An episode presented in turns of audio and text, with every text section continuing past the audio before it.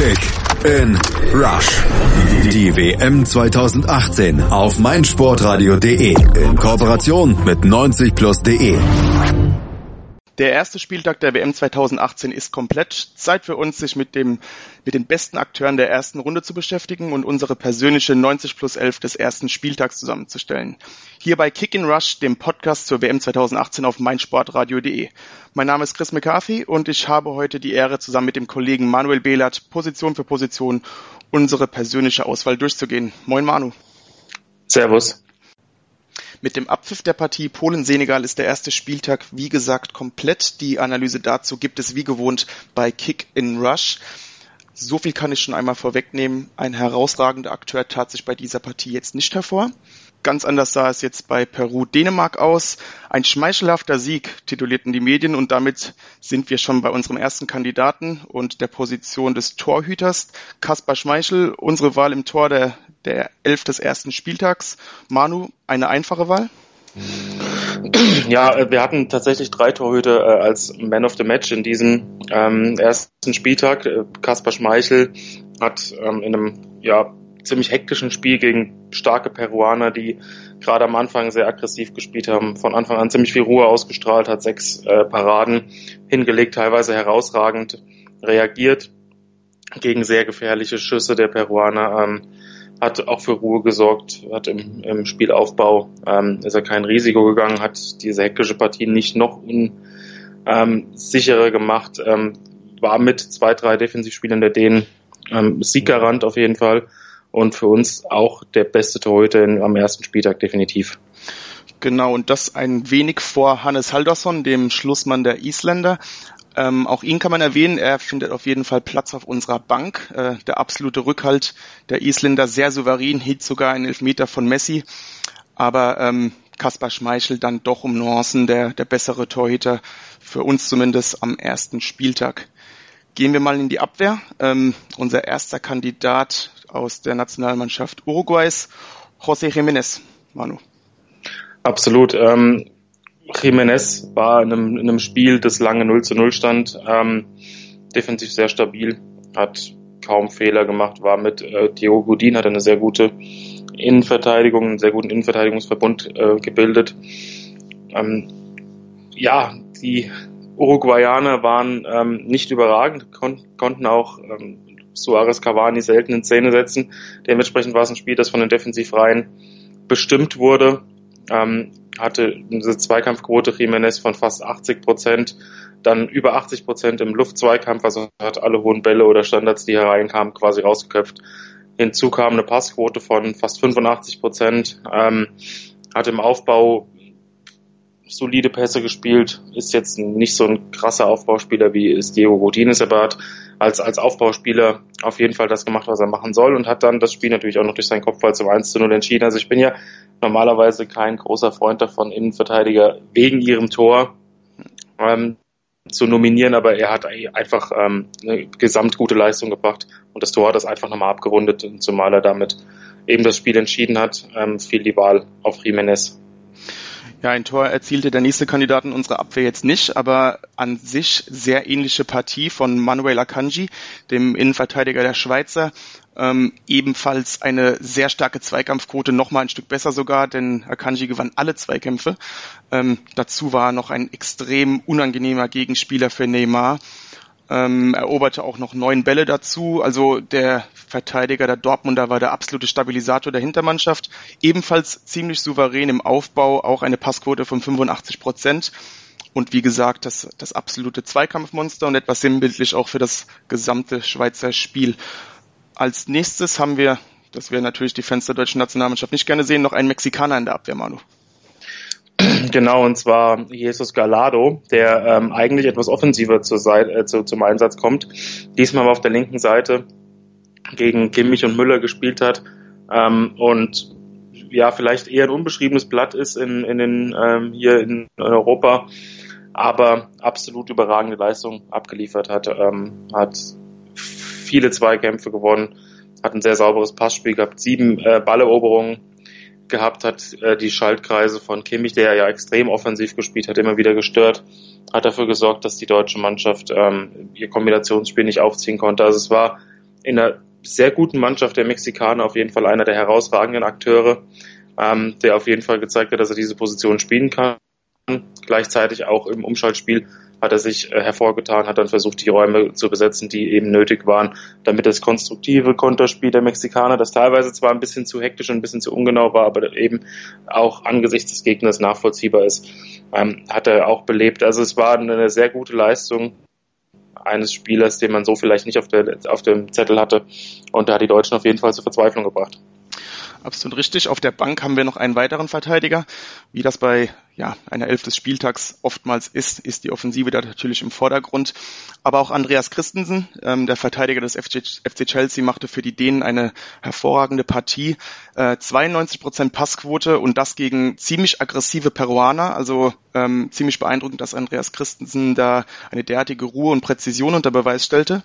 Ähm, dazu gewann Christensen noch zwei sehr wichtige Tacklings, hatte auch die meisten Ballaktionen alle Verteidiger. Das heißt, die, seine Mitspieler suchten ihn. Er war so eine Art ruhender Pol im Aufbauspiel der Dänen. Ähm, seine Zweikampfquote war zwar ein Tick schlechter als die seiner ja, Mitspieler in dieser Elf des Tages, ähm, nur 60 Prozent, aber dafür konnte Christensen extrem viele Bälle abblocken und antizipieren und insgesamt eine sehr überzeugende Leistung des, des ehemaligen Gladbachers. Dann gehen wir mal ein Stück weiter ins Mittelfeld und da finden wir direkt den nächsten Schweizer Manu. Genau, da haben wir uns für Walon Berami entschieden, ähm, der personifizierte Kettenhund in dem Spiel gegen Brasilien.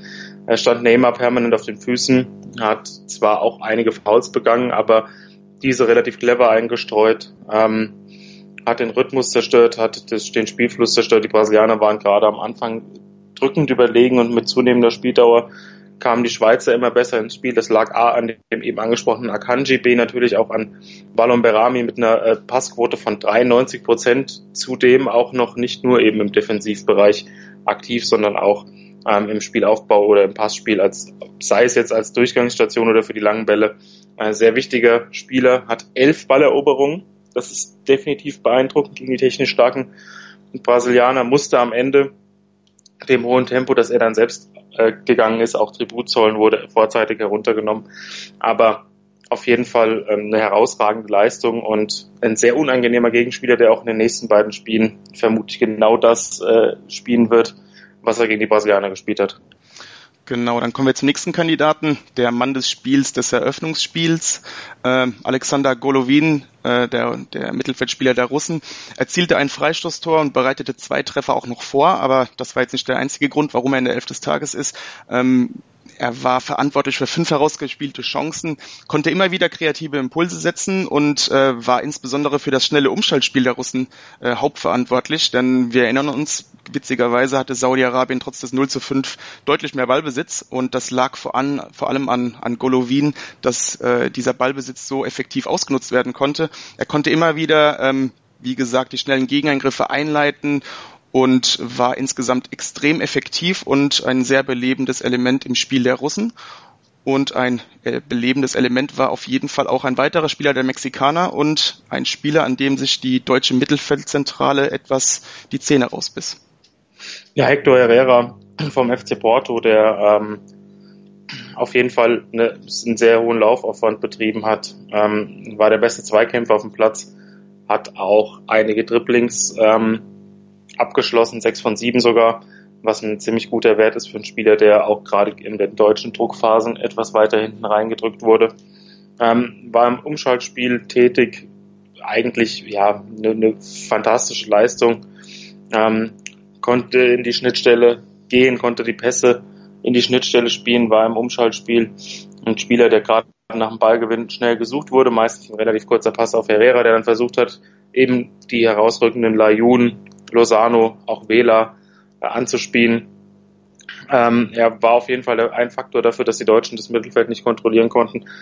Ähm, dementsprechend defensiv-taktisch auch sehr stark, ähm, hat die Lücken zugelaufen. Also war auf jeden Fall eine herausragende Leistung, äh, in, sowohl defensiv als auch offensiv und deswegen äh, auch ganz klar, dass er dabei ist. Genau, ebenso klar aus unserer Sicht ähm, die Nominierung von Aaron Moy, der zentrale Mittelfeldspieler der Australier. Äh, Australien verlor zwar das Spiel gegen Frankreich, ähm, Allerdings lag das sicherlich nicht an Aaron Moy. Im Gegenteil, ähm, er war ausschlaggebend dafür, dass die Franzosen so Probleme mit den Australiern hatten. Ähm, der Mittelfeldspieler von Huddersfield war der, der absolute Taktgeber des australischen Mittelfelds, der Organisator, Stabilisator, ähm, konnte offensiv Akzente setzen, war aber auch defensiv oftmals der entscheidende Mann, konnte da ähm, elf Balleroberungen vorweisen. Ähm, offensiv konnte er insbesondere durch seinen, durch seinen starken rechten Fuß überzeugen, äh, bei Standardsituationen, die, die die französische Abwehr immer wieder unter Druck setzten. Und ja, war, wie gesagt, der absolute Schlüsselspieler der Australier und trotz der Niederlage für uns einer der herausragenden Akteure des ersten Spieltags. Ähm, dann kommen wir nochmal zurück nach Russland. Jetzt sind wir auf der Ersatzbank unserer Elf des Tages angelangt, im Mittelfeld. Ähm, Doppeltorschütze der Russen, Manu. Genau, Dennis Cherischew, der ähm, ja auch im Eröffnungsspiel eben auf der Bank saß und von der Bank kam. Nach der Muskelverletzung von Zagoyev äh, wurde er dann eingewechselt. In eine Phase, in der das Spiel ohnehin ein bisschen ausgeglichen, ein bisschen hektisch war, ähm, hat dann dazu beigetragen, dass das Spiel ähm, frühzeitig entschieden wurde, hat das Tor zum 2 zu 0 gemacht, als er nach einem ähm, ja, nach einer etwas unglücklichen Abwehraktion der, der, der Saudis ähm, schnell geschaltet hat aus der Drehung, das Ball ins kurze Eck geschossen hat. Ähm, hat danach viel versucht, war ein Spieler, der im Gegensatz zu Zagoyev die, die in den Flügeln natürlich ähm, gut besetzt hat, der das Spiel breit gemacht hat und mit dem 4 zu 0 eins der schönsten Tore des ersten Spieltags erzielt hat, als er den Ball mit dem linken Außenriss ins rechte obere Eck schoss. Also schöne Tore geschossen, ähm, kalt quasi aufs Spielfeld gekommen und das Spiel mit entschieden und auch dafür gesorgt, dass die Russen ähm, das Spiel am Ende auch so deutlich gewonnen haben. Dazu eine Passquote von über 70 Prozent, was für einen Flügelspieler auf gar keinen Fall schlecht ist, weil er auch häufig ins Risiko gehen muss. Ähm, deswegen der Bankplatz bei uns absolut berechtigt. Genau, dann kommen wir zum nächsten Mann auf der Bank für das Mittelfeld. Irving Lozano, der Spieler der Mexikaner, der das Siegtor der Mexikaner gegen Deutschland schoss. Ähm, Lozano war immer wieder im, im Konterspiel hervorzuheben, äh, sehr auffällig. Ähm, Deutschland hatte massive Probleme mit ihm bei den äh, schnellen Gegenzügen der Mexikaner, war sehr wendig, technisch stark, ähm, hatte ein sehr gutes Gefühl für die Räume, die insbesondere Hector Herrera immer fand. Und Lozano wusste diese auch auszunutzen, insbesondere natürlich beim 1 zu 0, als er mit einem starken Sprint äh, über seine linke Seite ähm, dann auch noch Mesut Özil ziemlich alt aussehen ließ und äh, letztendlich das 1 zu 0 schoss. Und ja, insgesamt Lozano ein starkes Spiel und für einen Außenbahnspieler natürlich eine extrem starke Passquote von über 90 Prozent. Eine starke Passquote hat auch der nächste Mann auf der Bank, Isco. Absolut. Ähm, vielleicht nicht ein unglaublich spektakulärer, ähm, ein unglaublich spektakuläres Spiel von ihm, aber ja, man hat gemerkt, dass er alles auf dem Kasten hat, dass er seine Ballbehandlung fast perfekt ist, sein Passspiel fast perfekt ist. Ähm, Im Spiel, das 3 zu 3 ausgeht, kann man ja vermuten, dass es ein bisschen hektischer zuging, aber das war meistens nicht so. Ähm, es haben individuelle Fehler oder individuelle Klasse äh, dafür gesorgt, dass die Tore gefallen sind und Isco hat äh, mit überragenden 123 Ballaktionen dafür gesorgt, dass Spanien das Spiel über weite Strecken im eigenen Ballbesitz kontrollieren konnte, hatte bei diesen 123 Ballaktionen eine Passquote von fast 95 Prozent, war immer anspielbar, hat die Räume ähm, bekanntermaßen klug besetzt, das macht er im Verein, das kann er in der Nationalmannschaft. Ähm, ist einfach ein unglaublich wichtiger Spieler für die Offensive, der wenige Fehler macht, der mit dem Ball immer was anzufangen weiß, weiß, wann er den entscheidenden Pass in die Schnittstelle spielen kann, weiß, wann er abdrehen muss, um das Tempo rauszunehmen. Ähm, hat dazu zwei Schüsse auf das gegnerische Tor abgegeben. Also es war eine ähm, auch ohne Tor eine herausragende Leistung von Isco. Absolut. Gleiches gilt für Eden Hazard, der den letzten Mittelfeldplatz auf der Bank bekommt. Aus unserer Sicht noch einen Tick besser als Kevin De Bruyne. Ähm, die beiden harmonierten trotzdem sehr gut zusammen. Das war ja vor dem Turnier die große Sorge der Belgier, dass Hazard und De Bruyne vielleicht zusammen nicht sonderlich funktionieren können. Aber die beiden äh, belehrten uns eines Besseren. Insbesondere Eden Hazard, ähm, gerade nachdem er als Kapitän ernannt wurde, äh, strahlte dabei sehr viel Verantwortung aus, übernahm diese Verantwortung, riss das Spiel an sich, ähm, war oftmals der Initiator der, der belgischen Angriffe dabei, wie gewohnt, wie man es kennt von ihm, sehr trickreich, beweglich, ähm, ja, technisch stark. Und äh, hatte auch einfach dieses überragende Raumgefühl und lieferte dann noch natürlich noch diese Traumvorlage zum 3-0 der Belgier, suchte oftmals die Abschlüsse und hatte trotz seines riskanten Spiels auch noch eine ordentliche Passquote von 75 Prozent vorzuweisen. Das Mittelfeld haben wir jetzt nochmal, haben wir jetzt komplett und nochmal zur Veranschaulichung, da haben wir in der Startelf Valum Berami, Alexander Golovin, Hector Herrera und Aaron Moy und auf der Bank Dennis Cherichev, Irving Lozano, Isco und Eden Hazard. Dann schließen wir die Elf des Tages mit dem Angriff ab. Ähm, klar, Cristiano Ronaldo muss da rein, Manu. Ja, ähm, gegen Mitfavorit Spanien drei Tore zu erzielen, ähm, gehört auf jeden Fall in die Startelf. Ronaldo war aber in diesem Spiel ähm, nicht nur torgefährlich, sondern hat auch wirklich ähm, viel für die Offensive getan, hat ähm, ist weite Wege gegangen, viele Sprints gemacht, ähm, war tatsächlich nicht nur aufs Tore schießen aus, hat auch seine Mitspieler gut in Szene gesetzt, hat hätte noch sogar noch Tore auflegen können, wenn GTS besser oder cleverer abgeschlossen hätte. Ähm, ja, hat den, hat einen Elfmeter verwandelt, hat dann sicherlich beim zweiten Tor von dem Fehler von De Gea profitiert, aber hat dann vor allem kurz vor dem Ende ähm, Klasse bewiesen, indem er den direkten Freistoß verwandelt hat. In unnachahmlicher Manier, gerade in letzter Zeit, war es so, dass seine Freistöße eben nicht mehr äh, von Torerfolgen gekrönt wurden. Aber diesmal ähm, ja, hat den Ball perfekt getroffen und dafür gesorgt, dass äh, Portugal eben einen Punkt gegen Spanien geholt hat und jetzt auch noch vom Gruppensieg äh, träumen kann. Genau, träumen vom Gruppensieg kann auch noch England und dafür ist vor allem Harry Kane verantwortlich. Ähm, Harry Kane war der absolute Matchwinner der Engländer, schoss beide Tore beim 2 zu 1 über Tunesien demonstrierte da wie auch schon bei Tottenham seinen hervorragenden Instinkt bei beiden Toren. Er stand einfach da, wo der Stürmer stehen muss, ähm, zeichnete sich mit, mit seiner Antizipation dabei aus und war insbesondere in der ersten Halbzeit nicht nur als, als Torschütze aktiv, sondern äh, demonstrierte immer wieder, wie gut er auch ähm, mit der Offensive kombinieren kann und war da stets die Schlüsselfigur des in der ersten Halbzeit zumindest ziemlich starken Angriffsspiels der Engländer. Und der letzte Platz im Sturm, der gehört einem Spanier, Manu. Genau, Diego Costa ähm, hätte es sicherlich ähm, genauso verdient, also wie David Silva, der nämlich auch bei den Spaniern wirklich in der Offensive eine herausragende Leistung gebracht hat. Ähm, aber wir haben uns für Diego Costa entschieden, weil er der typisch unangenehme Spieler war. Ähm, ist ein Spieler, der seinen wuchtigen Körper gut einzusetzen weiß, der eine ständige Unruhe hat, ist, Innenverteidiger bindet. Ähm, schwer vom Ball zu trennen ist, gerade wenn er seinen Körper reinstellt. Ähm, ja, und hat natürlich zwei Tore gegen Portugal erzielt. Ähm, vor allem das erste war absolut überragend. Ähm, sehr gutes Spiel von ihm. Wie gesagt, nicht nur die Tore gemacht, sondern auch permanent Räume geschaffen. Ähm, Im Kombinationsspiel, wo er manchmal ein bisschen abfällt, hat er sich auch nicht als hinderlich erwiesen.